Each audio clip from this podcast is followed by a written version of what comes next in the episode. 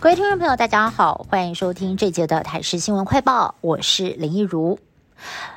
本土确诊数连续三天下降，在今天又新增了五点二万例，比上周同期减少。指挥中心发言人庄仁祥表示，这是个好征兆，之后还要继续的观察。而明天入境检疫零加七正式上路，指挥中心也宣布，旅游疫情建议等级从三级调降二级，不再建议避免出国，只需要加强防护。但是国门大开也让本土疫情的威胁提高。黄立明医师就建议了，如果有员工出国返台，就算是快筛阴性。最好先待在家两天自我检疫。台南仁德区有一名吴姓里长经传猝逝。根据了解，这名里长在十一号下午曾经接种次世代疫苗，十二号凌晨疑似是心肌梗塞骤逝之后，快筛为阳性。乡亲也怀疑了里长可能是无症状感染者，恐怕不知道自己确诊又打疫苗才会发生憾事。不过对此呢，卫生单位将通报中央来调查厘清。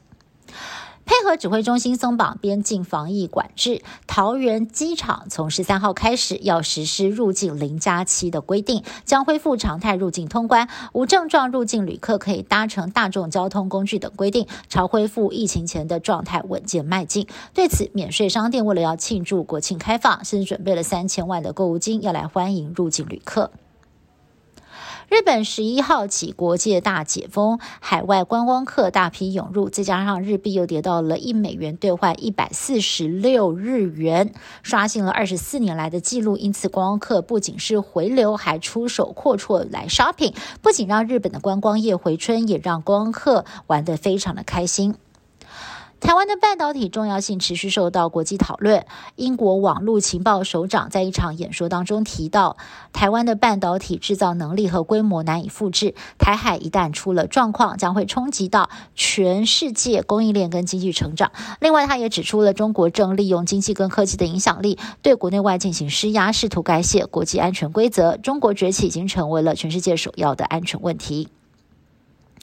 法国石化业者最近大罢工，整个法国的汽油或者是柴油都严重短缺，甚至有将近两成的加油站一滴油都没有，把车主给急死了。法国政府虽然一再的声称会尽快的协调业者供油，一周内之内要把问题解决，但是法国人大部分都不相信，甚至有民众在加油站为了要抢汽油大打出手，场面相当火爆。美国 NASA。撞击小行星任务成功，人类首次改变天体运行。美国航太总署 NASA 宣布，两个星期前，NASA 的飞行器成功撞击一颗小行星，叫做迪莫佛斯，改变它的运行时间周期，缩短了三十二分钟，证明人类已经有足够的科技能够化解行星撞地球的威胁。以上新闻是由台视新闻部制作，感谢您的收听。更多新闻内容，请您持续锁定台视各界新闻以及台视新闻 YouTube 频道。